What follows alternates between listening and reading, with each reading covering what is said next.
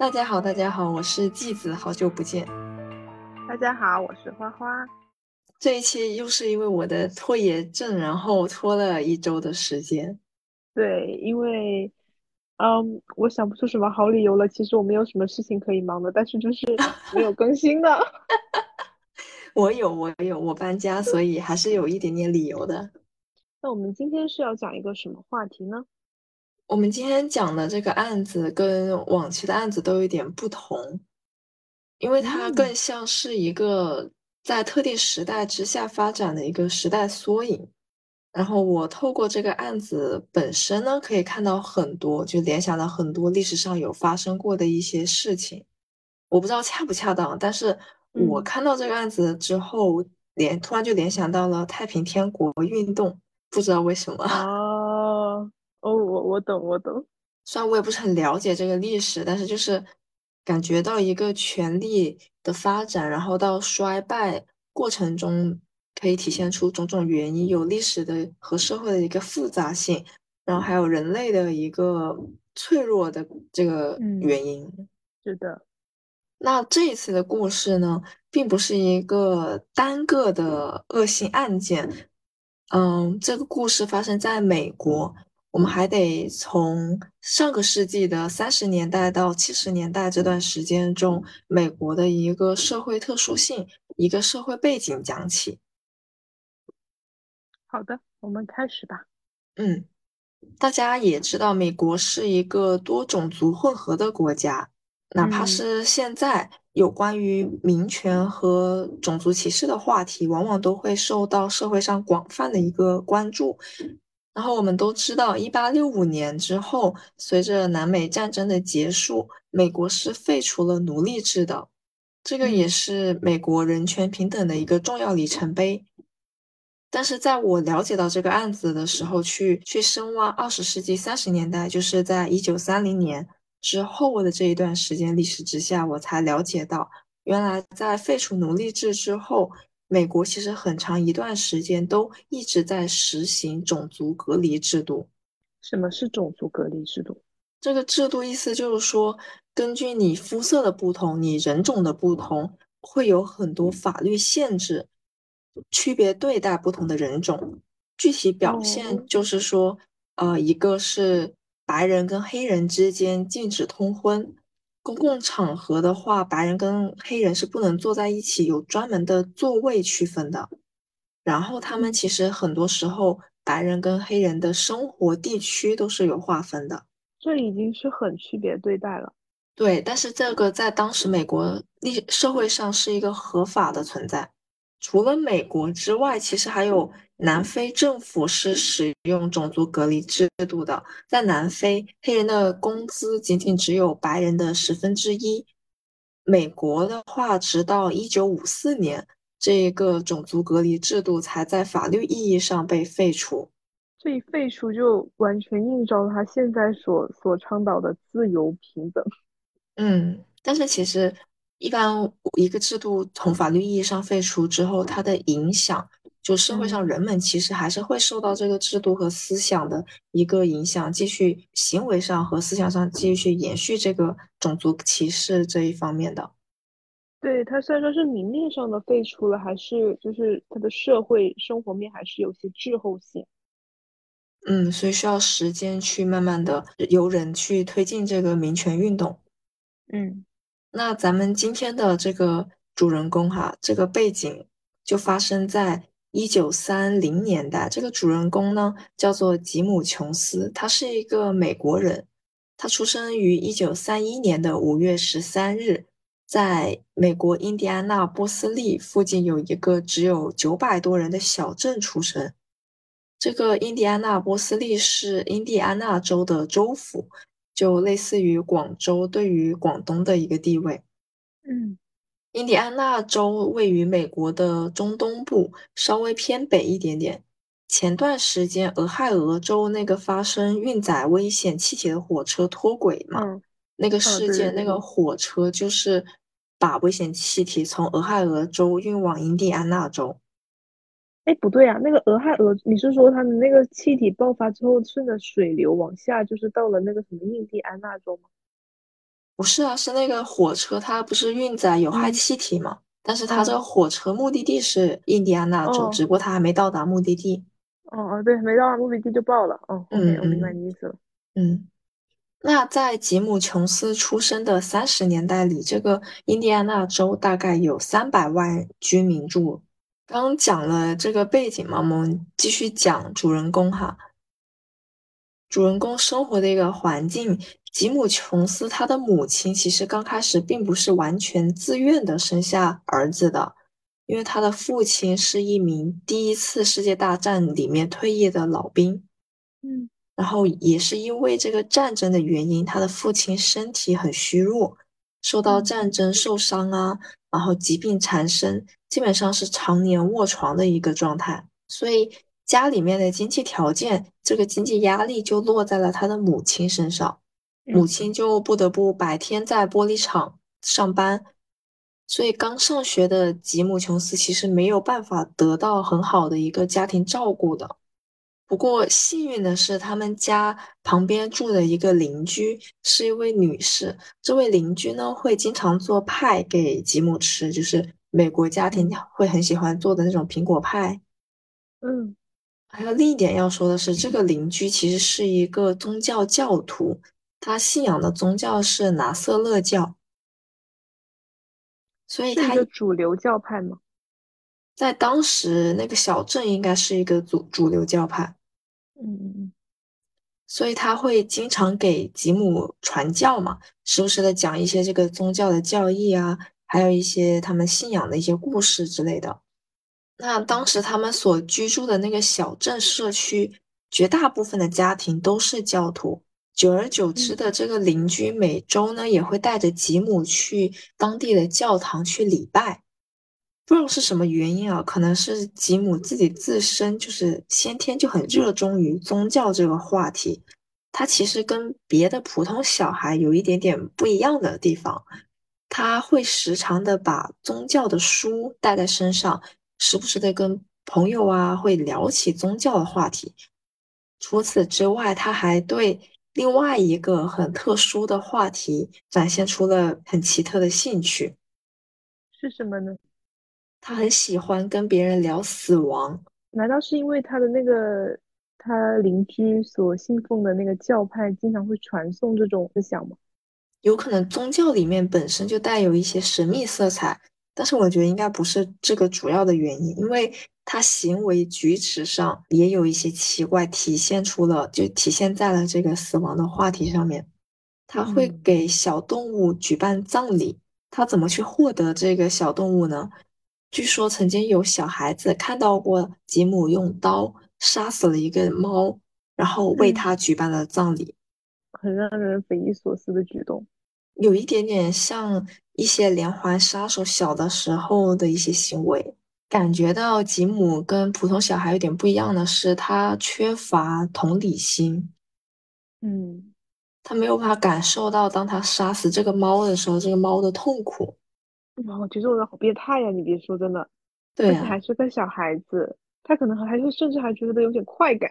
对，他可能就是喜欢这种举办仪式，而且在举办仪式的过程中，就你能够掌控整一个一个人的生嗯，死去，啊，并且他身后的事，你能获得那种权力的快感。是的，嗯他可能是天生有这种欲望，就是俯瞰众生，但是他小时候没有办法，就是控制那种人类啊，他只能控制这种手无缚鸡之力这种小动物的生命。嗯，有可能，他其实渐渐的也受到拿瑟勒教的一个影响，然后也变成了拿瑟勒教的一个教徒。在他上学的过程中呢，除了刚刚我们讲的奇怪的一些行为之外，他其实在学校里面展现出了自己的一定的组织能力的。比如嗯说，他就在十四岁的时候，在学校里面举办了一场排球联赛。在他初中、高中的阶段呢，他每周也会去这个拿撒勒教的教堂里面参加礼拜。但是普通的教徒其实会一，比如说一周去一次礼拜的时候穿一下这个教会的礼拜服，但是他不嗯，一样，他几乎是每天都会把礼拜服穿在身上。如果是在同龄人看来，甚至会觉得他有点奇怪。就是起码能够体现出他是真的很痴迷嗯，宗教的。对，嗯，但是他对于宗教的痴迷，很快就不仅仅是只满足于拿色教一个宗教了，因为在接触拿色教的时候，他很多时候也会接触到别的宗教的教徒，并且在当时的美国社会，其实很多人都是教徒，大家信仰不同的宗教，所以他就开渐渐的开始去参加别的教堂，去了解别的宗教了。然后嗯。在这个过程中呢，他肯定会听到很多，比如说神父啊，或者是传教士如何去传教，如何公开演讲、宣讲自己的教义，去吸吸收新的信徒。这些活动都激发了吉姆·琼斯想要去建立起自己的信徒。嗯这个时候他还很年轻哦，还没有大学毕业，大概是十八到二十岁的这一个阶段，他已经有了自己的野心，并且和一个坚定的目标吧，想要去建立起自己的一个宗教。他其实想要这样做还有一个原因，嗯也就是我们刚刚提到的一个社会背景了。他自己本人就生活在这个充满了种族歧视和区别对待的一个社会，他嗯，看到了种种不平等的现象。在当时这个出发点，我觉得是很好哎。对，是的，因为其实，在当时的很多教堂里面，因为这个种族隔离制度，教堂其实也是会对有色人种做一个区别的，很多教堂不允许黑人进入。白人信奉白人的，然后黑人信奉黑人的这种宗教吗？它有可能是一个宗教的教堂有单独给黑人的，或者是说只给黑人的教堂就很少。嗯，但是黑人应该也是需要精神寄托的。所以他看到了黑人需要精神寄托，并且也是属于一个弱势群体的这么一个现象。那他嗯不是拿瑟勒教教徒吗？嗯他在这个教内其实是分为两派的，然后一派呢是绝大多数人支持的一派，我们就叫他顽固保守派，肯定是支嗯，持种族隔离制度的嘛。然后。另一派就是吉姆·琼斯这一派，就叫他进步派吧。他们呢，就是利用自己的宗教去帮助更多的黑人。哦，我觉得这后者的话会比较符合就是进步的思想。嗯，对。那大概在五十年代左右，吉姆从印第安纳大学毕业了，然后过后没有多久他就结婚了嘛。结婚嗯之后，他也继续坚持在一个教堂做牧师。然后像刚刚讲了，除了他的本职工作做一个牧师之外，他还很乐意的去帮助当地的穷人以及有色人种。他自己内心深处，他年轻的时候，小一点的时候，那一个想要建立起自己宗教去，并且是一个宣扬自由、平等、不区分肤色的一个宗教，这个小火苗，其实一直存在于他的内心深处。就是就凭他这种像普度众生的这种，有点像中国的那个佛教。但是难得的其实是他作为一个，首先他是一个年轻人，其次是他在当时那个社会之下，你作为一个想要改嗯，革变革的人，肯肯定是很困难的。是的。对，所以说这点还是比较值得钦佩的。那在这个教会内部，作为少数派的吉姆·琼斯就是一个异类嘛，他嗯帮助黑人和穷人的这个举动，也受到了顽固保守派的一个打击和批评的。并且他想要去宣扬自己的想要建立的一个宗教，所以他怎么做呢？在当时那个困难的情况之下，他就一个人骑着自己的自行车，在当地的小镇社区上面挨家挨户的敲门，有的时候一边去宣讲自己想要去建立一个可以平等、自由的教堂的同时，他也会让。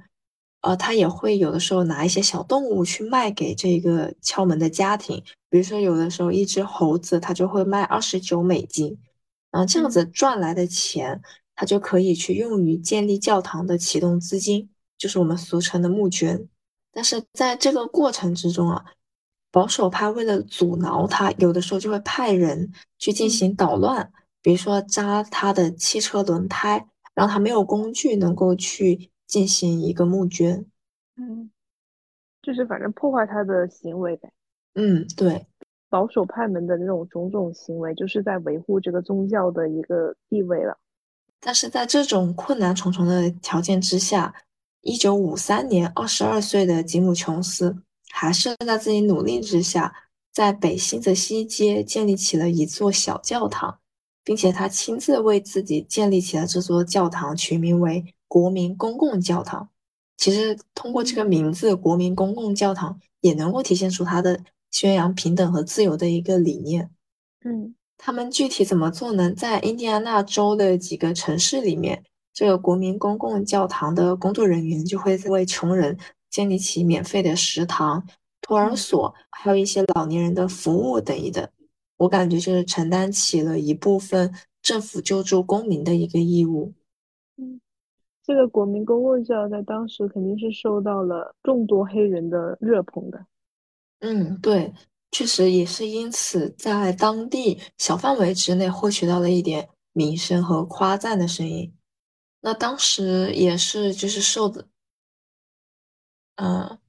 也是因为在当地小范围之内名声慢慢起来了，所以这个国民公共教堂呢，渐渐的就发展成了后来著名的人民圣殿教，就从一个单个教堂变成了一个宗教了。也算是完成了吉姆·琼斯自己的一个理想。这个宗教本身也是延续了反对种族隔离制度，想要去建立起一个所有人不管你的肤色是什么都可以进入并且自由信仰，大家可以共同生活在一起的宗教。嗯嗯，还有一点说的就是，这个宗教本身是吉姆·琼斯建立的嘛？呃，吉姆·琼斯其实他受到了两种思想的影响。在美国一个资本主义国家，他其实首先当时美国是处于一个二战时期的，他本人是很信奉二战的一个战争发起国的一个领导者的。你猜一下是谁？不会是希特勒？对，就是希特勒，没错。我发誓我没有查这个。好的，好的。然后还有另外第二种思想，就是我们大家都很熟悉的社会主义思想。据说啊，他本人也是非常喜欢马克思的一些思想的。嗯嗯，所以说，其实当时这个人民圣殿教在呃这个种族隔离制度之下，他想要去建立起了一个社会，就是让所有人都可以在同一片土地之上自由、幸福的、平等的生活。解释了一下他这个宗教为什么想要建立起这个宗教的一个思想来源吧。嗯，他的思想放在当时就是很超前的了，不是不是所有人都能接受的那种。在美国社会的话，是属于民权运动的一派的。嗯，然后这个人民圣殿教在当时对于民权运动所做出的贡献，也是得到了社会上的认可的。比如说，当时印第安纳波斯利市的市长就公开认可和称赞了这个宗教。然后在此之后呢，吉姆·琼斯也是积极的出现在广播媒体平台，通过这种广播去传播自己的宗教，让更多的人知道，在这样一个社会之下，有一个能够建立起平等的一个宗教存在。那截止到这个时候，哈。我口中的吉姆·琼斯都还是一个追求平等和民权的一个好人。如果按照这样子顺利的发展下去的话，我觉得他说不定会成为下一个马丁·路德·金，能够为民权运动留下深远的影响。对，但是有的时候，就像我开头所说的那样子，人性就十分的脆弱。当一个人的掌握的权力发展起来之后，他很有可能会被欲望控制，变成一个恶魔，而并不是他的初心想要成为的救世主。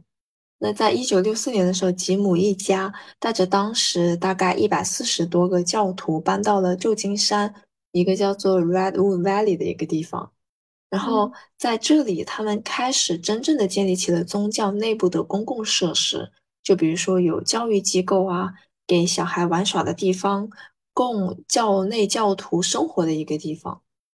并且他为了更方便的传教和接收新的教徒，还设置了专门的巴士，从这个他们生活的 Redwood Valley 这个地方开到别的地方去接送这个新的教徒来到这个基地里面。就感觉跟他信奉的那个希特勒的做法就很像了，就是嗯设置那种，比只不过是希特勒设置集中营，他不是他不是就是明目张胆的那种。嗯，那倒还没有。他这个时候其实大家都是比较和谐共处的生活在一起的，就没有不存在压迫。嗯，大概在七十年代的时候，人民圣殿教的信徒也是逐渐的发展，据说是达到了几千人的程度。但是也是在这个时候，人民圣殿教开始在社会上渐渐传出了一些负面的评价。啊，是什么？有一些媒体就开始评价吉姆·琼斯其实是一个假的救世主，因为在一九七三年的时候，有几位宗教内部的人脱离了这个宗教，然后在媒体平台上面去传播了，其实是这个宗教没有大家想象的那么的美好。这些逃离宗教的教徒开始在广播媒体上面去指控吉姆·琼斯会用一些经济控制和精神控制使用在信徒身上，同时他也会做了一些逃税的违法行为。面对这些批评声音的同时，吉姆·琼斯他现在是生活在这个旧金山的嘛？因为想要去逃离美国那种种族隔离制度，对他建立起自己宗教的一个困难程度，并且是因为这些批评的声音，所以他开始去寻找在别的地方能不能够建立找到这么一块净土，去建立起自己的宗教。嗯，他就找到了在南美洲这样一个国家，叫做圭亚那，他就用之前的宗教的一些财力。在圭亚那这个国家和政府达成了一些协议，租了一块土地，建立起了一个琼斯小镇，以他自己名字命名的 Johnstown。建立起这个琼斯小镇，他肯定要派遣自己一些信徒去往这个小镇，嗯，所以他就派了一部分人去，但他自己当时还是留在旧金山的。吉姆·琼斯是这么对他自己的信徒说的。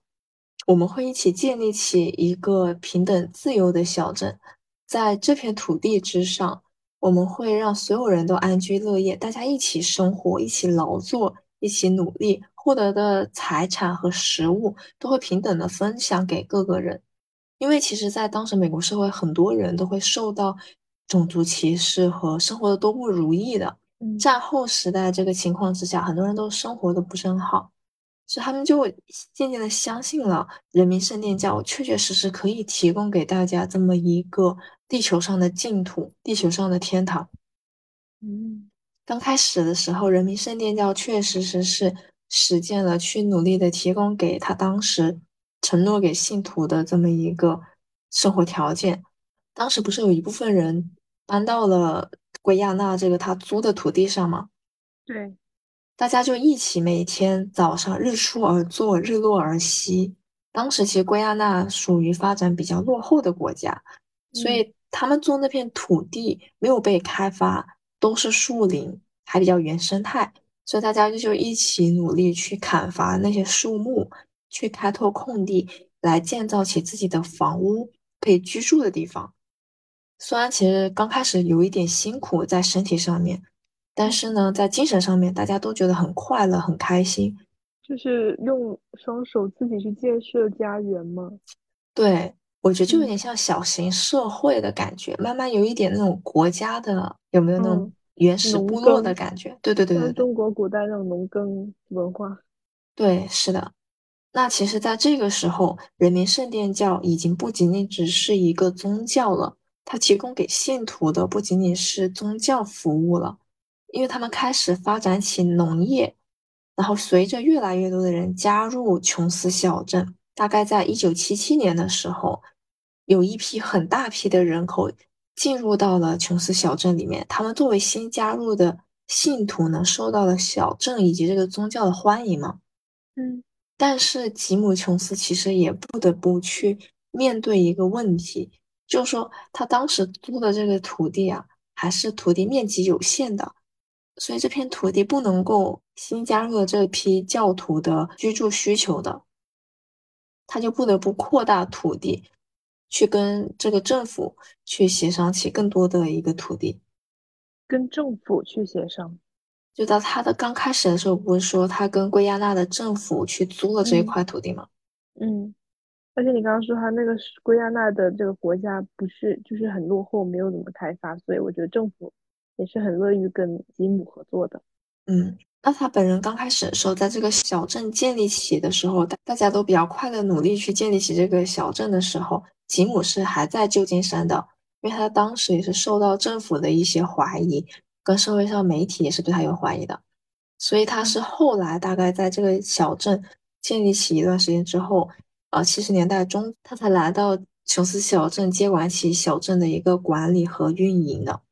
嗯。当时这个小镇内部有四分之三的人口是黑人，剩下的有白人、美国的原住民、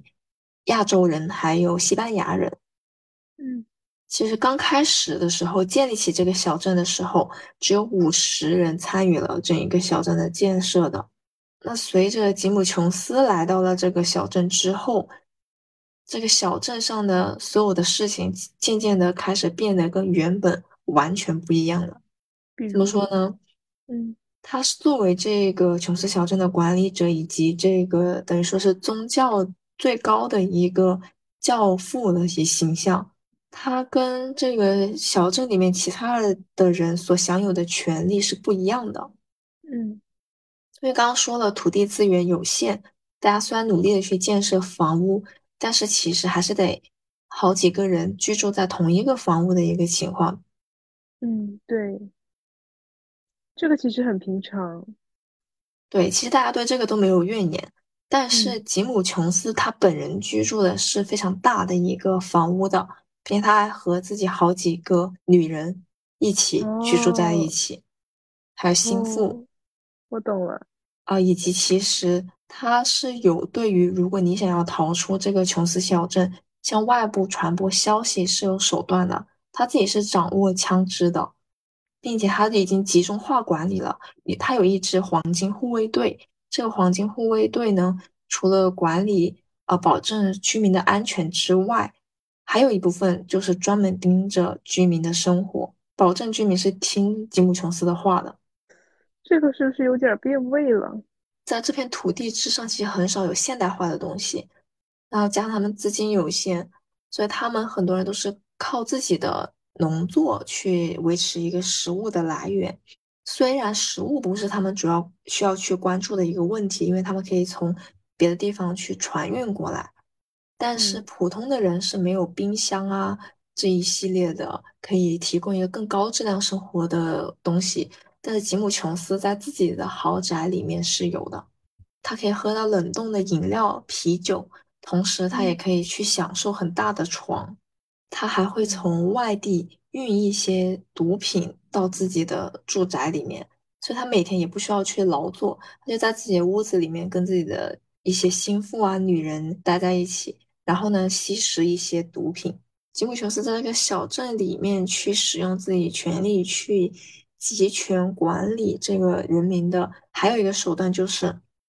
所有的人的结婚，包括恋爱、分手。都得通过吉姆·琼斯的命令，就你想要跟这个人谈恋爱，必须得吉姆·琼斯同意。如果他不同意，你就不能跟他结婚。这个已经不是所谓的自由了，那他要掌握所有人的一切，早就不是了。另外啊，他除了剥夺自由之外，他其实也干了一些强奸妇女的行为。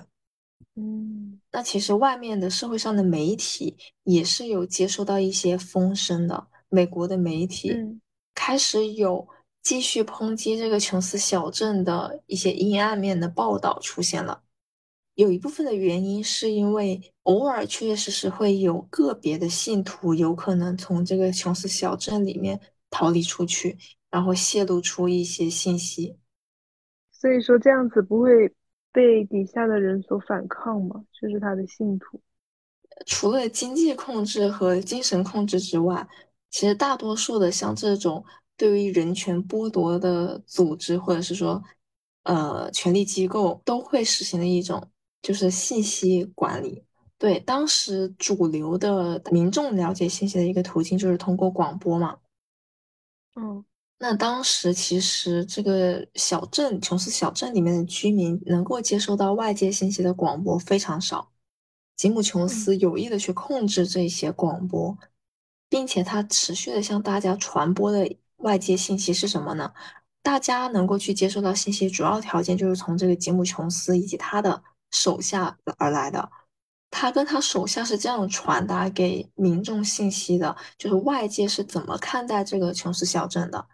在他的口中，美国政府是一个会去控制民众、去剥夺民众，因为他们的民众是想要建立，就是倾向社会主义跟等于说不是主流的一个思想。所以说，吉姆·琼斯他当时是说，美国政府会派一些军队来去压迫这个民众。会去攻打这座小镇，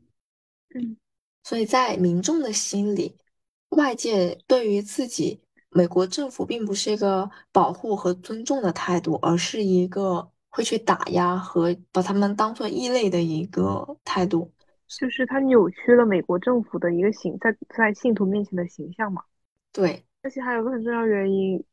他不是国民公共教吗？嗯，黑人是比较多的，对吧？嗯。那就更容易受他摆布，因为黑人一开始他不是在美国是没有没有什么信仰的嘛，种族隔离制度导致他们可能也没有什么机会去参加那种大型的宗教礼拜。然后呢，现在好不容易有个教会，有个教父宣扬的那种思想是接纳他们这种穷人，甚至就是那种黑人的，嗯，所以他就很听那个吉姆的话嘛。就有一部分人可能会出于。还是对于吉姆·琼斯有一个幻想的，希望他能够给自己提供一个美好的社会。刚当他刚开始承诺给大家的，然后还有另外一部分就是，他们就当你陷入到一个困境，你就如果你要去反抗的话，你会面临很多的困难，甚至有可能会丢掉生命，并且你也基本看不到希望的时候，有些时候人就会，你的思想的精神就会慢慢的变成一种。什么呢？就是说我祈求能够控制，就是能够掌握权力的那个人，祈求他的怜悯，获得生活的权利，而我并不想要去努力的、勇敢的去反抗，就是麻木了。嗯，而且有一点点像那个你被囚禁了之后，或者是你遇到了杀人犯之后，你会去祈求，但是你就你不敢去逃跑。嗯。所以就是经济控制、精神控制，加上一个信息的控制，还有就是武力的控制，这些种种的手段，吉姆·琼斯基本上是掌握了整一个琼斯小镇所有居民，让他们不能够去外面通风报信。嗯，但刚刚说了，外界的媒体偶尔还是会爆出一些琼斯小镇的一些负面的报道，加之吉姆·琼斯在旧金山的时候。这个宗教其实就有信徒揭露过，他曾经用了一些非法的手段去控制民众。所以说，其实在美国社会上，有一部分人是支持吉姆·琼斯的，有一部分人是批评他的。然后随着这个批评人民圣殿教的声音越来越大，这个声音就被当时美国的国会注意到了，受到这个社会上的压迫，致使国会成立了官方的调查小组。派遣了一名议员，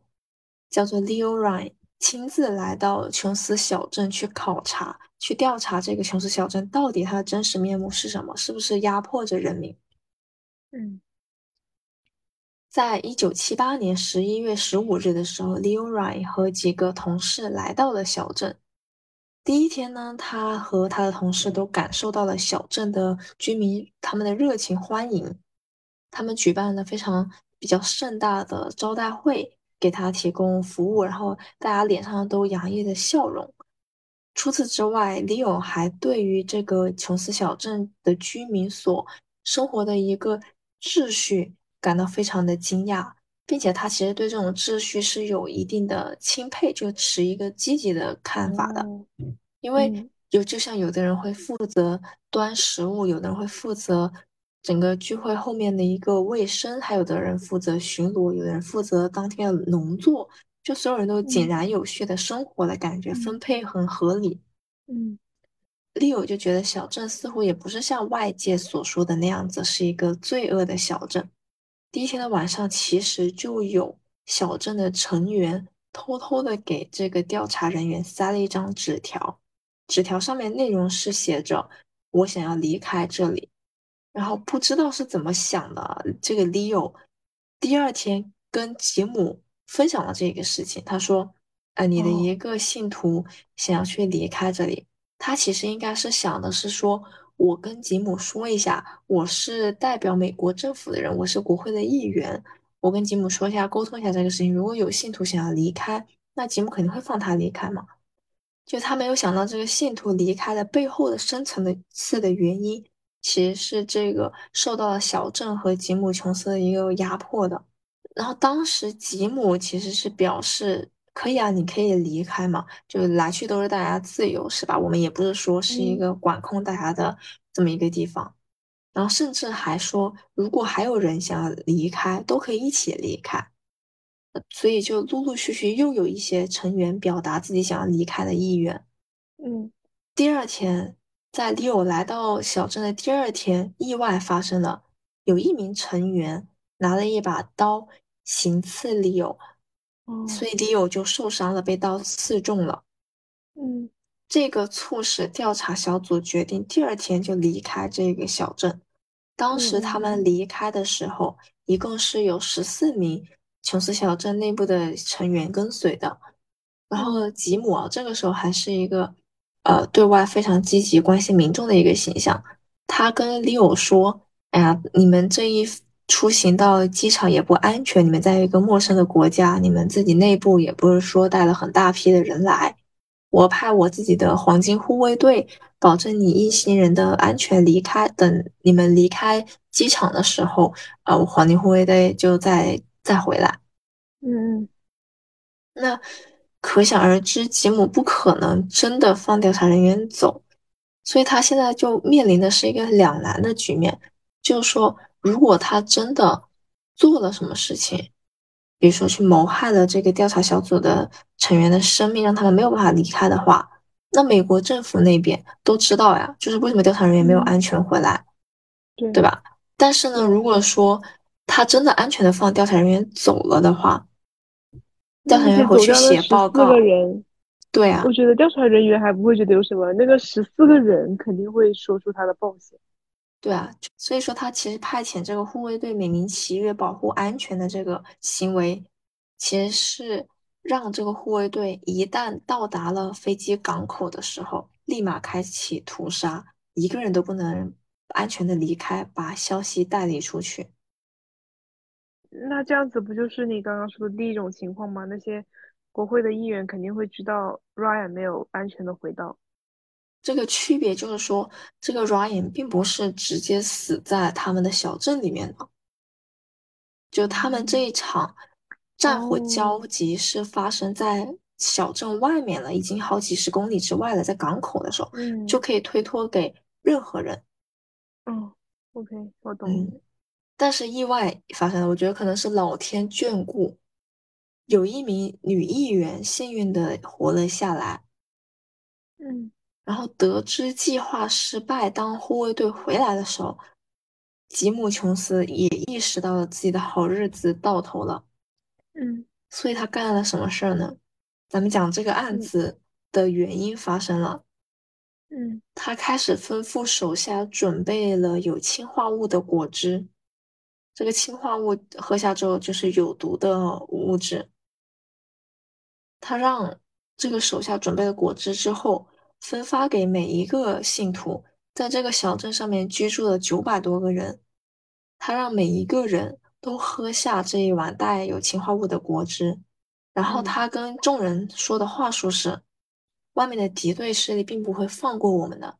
他们会射杀我们无辜的婴儿。刚刚离开的议员带消息出去，就会让美国政府过来攻打我们的小镇，因为他们不想让我们这么幸福的生活。他会嗯折磨我们的孩子。然后他还说：“我不在乎你听到多少声惨叫，我也不在乎有多少痛苦的呼喊，死亡比这样子的人生好上百万倍。”那如果是是剧毒物，对吧？嗯。那如果是第一个人已经倒地了，因为剧毒物那丧命的速度很快，那如果一个人倒地了，那九百多人，那那喝完肯定还需要点时间的，那他们不会起疑吗？那为什么还有人会继续喝呢？事情是这样的，首先第一个，他有军火，他有枪支能够去武力上起到一定的威慑作用。如果你嗯不喝，就会有士兵去开枪直接杀死你。另外嗯一个，他其实在这之前已经做了很多次这样子的事情，轰动大家，大规模的自杀。但是之前的每一次，他都是让大家喝下了有，就是他所谓的有毒的果汁，但其实里面是没有毒的。但是他跟大家说这里面是有毒的。然后我们作为一个宗教，如果当国外的反对势力来到我们这个小镇的时候，我们需要作为宗教的一员，展现出你们的忠心。大家如果要生活，好好的生活在一起；但是如果要死，大家也可以死一起死在一起。就用这哦，种就是话术骗大家喝嗯，下，大家就真的信了。但是呢，喝完之后，大家肯定活了下来嘛，所以他又开始大笑，跟大家说：“哎呀，刚刚都是开玩笑的，骗你们的，只是为了测试大家的忠诚度而已。”他好适合去做那种洗脑专家，可他本来就是一个嗯，洗脑专家。对呀，就这种不断的洗脑，然后一次次嗯。类似于狼来了的故事，所以这一次嗯。真的有毒的果汁被分派下去的时候，大家还是很多人都以为只像往常一样是一个一个测试忠诚度的实验而已。嗯。所以基本上就在这两重原因之下，有九百零九个人都喝下了有毒的果嗯。汁，其中有两百多个人是小孩子，有一些小孩是父母加入了这个小镇之后，呃，跟着过来的，还有一些小孩是就在这个小镇出生的。嗯而吉姆自己呢，他其实也喝下了果汁，但是可能是害怕毒发的痛苦，在后来人们就是调查，就是真的美国政府调查人员来到小镇的时候，其实看到了吉姆头上是有个枪伤的，调查员就认为这个吉姆琼斯在喝下毒药之后，他自己开枪自杀的，有可能是害怕这个感受毒发嗯的痛苦。当美国政府派军队赶到的时候，他们虽然开着直升飞机，带着能够有效去击杀这个护卫队控制吉姆琼斯的武器来到的时候，其实已经晚了。他们所看嗯到的是堆积到一起大片的尸骸的场景。这个嗯，图片我会放在，如果可以的话，我我会放在那个播客还有公众号上面。不会是审核不通过吧？应该不会吧？这个琼斯小镇的悲惨事件也是美国历史上在九幺幺事件发生之前最大规模的一次恶性事件，非自然死亡事件，是造成了刚说的九百零九个人死亡，还有两百多个小孩子嘛。嗯，吉姆就是他这种洗脑跟信息隔绝，还有武力控制的手段，就是很可怕的。如果任何一个国家的首领用用这种手段去控制他的公民的话，就后果就不堪设想了。我我嗯觉得听完这一系列的故事之后，我觉得得保证自己的思想一一定要是科学的，就是思想一定嗯要科学，然后不容易被人控制的。我觉得就是对别人进行思想控制是一件特别可怕的事情。嗯，我觉得他就是一个彻头彻尾的恶魔，而且嗯。怎么说呢？刚开始他建立起他第一开。始的出发点是好的呀，我觉得。我觉得事情是这样子的，就是嗯他刚开始建立起这个宗教，到底是出于自己自己权利呢，还是说出于想要提供给大家一个美好的社会？这个是打一个问号的，因为他在传教的过程中，他肯定要用一些美好的话术去说嘛。但是从他童年的一些经历，也可以体现出他本身就是一个对权力跟宗教这个东西有痴迷的人。嗯嗯。嗯然后你刚刚不是说要科学信仰，然后要有一个自己思想的自由吗？我觉得我很赞同。嗯，说一下我对于这个事件最后看到的一个想法吧。就刚开始选这个事件的时候，是看到了这个讲了一个邪教。其实人民圣殿教在后世是被称为美国十大邪教的，我不太确定是美国还是全球，反正就是肯定嗯是非常臭名昭著的一个邪教。然后，人民圣殿教这个宗教本身到最后已经不是一个宗教了，我所看到的是，更多的看到的是一个个人的私欲。他想要，嗯吉姆·琼斯本人想要建立起自己一个王国的。所以，就像你刚刚所说的，我们在尊重信仰自由的基础之上，当只是我自己的想法，如果是去选择一个信仰的话，我们应该去选择那种在精神上能够给自己带来慰藉的，而不是说所谓的去遵从一些规定死的仪式。当然，每个宗教可能有自己的仪式，这个大家会去遵从。但是呢，如果慢慢遵从这个仪式，变成了去折磨自己身体。一个形式化的，单纯去体现所谓的我尊重这个神，或者是说我尊重谁谁谁，这个仪式就变成了这么一个东西的话，就脱离了我们本来是想要获得慰藉的一个初心了。以及就是说，如果说我认为，如果说真的有神明的话，这些神明是不可能把权力只共享给凡间的任何一个人，或者是非常极少数的群体的。这种神明不信仰也罢。但是我觉得，就是听完了这一系列之后，我觉得跟一开头说的那个洪秀全，那叫什么太平天国运动还是有点不一样的。嗯，洪秀全他成立的那个，嗯，叫什么太平天国，一开始的目的是杀青妖嘛。嗯，对，就是还是有点不一样。他跟吉姆，吉姆一开始就是想要满足自己的私私欲而已。嗯，没错。所以，但是我想到这个太平天国的原因，就是因为就人性受到权力的熏染之后，确实实是会有可能会走向极端的深渊的。同时，我觉得在当时的时代背景之下，追随太平天国的人很多一部分也是缺乏知识的人。洪秀全在太平天国后期也是做了一点神话自己的这么一个举动的，跟这个就这一点，还有跟这个吉姆琼斯还是有点像的。嗯嗯嗯，你还有说的吗？没有了，我我我之后再去搜一下这个资料，有点意思。哦哦，对对对，啊，说到这个，我还还有一个想说的，就是有一本记者写的关于这个琼斯小镇发生的故事，还有这个吉姆琼斯从他童年一直到最后他死的时候，在各个地方是如何建立起这个人民圣殿教的，以及他的所作所为。都写在一本叫做《通往琼斯小镇的路》这样一本书里面，就是里面写的很详细，有几千，有一千多页。所以我只我看了一点点，说实话，看了一点点，大概几页。对，如果大家感兴趣的话，可以去看一下。好，如果大家听完这个案件，然后有什么新的想法的话，也欢迎在评论区跟我们留言。嗯，咱们下期再见。下期一定是两周之后按时更新。嗯，好的，拜拜拜拜，那拜拜。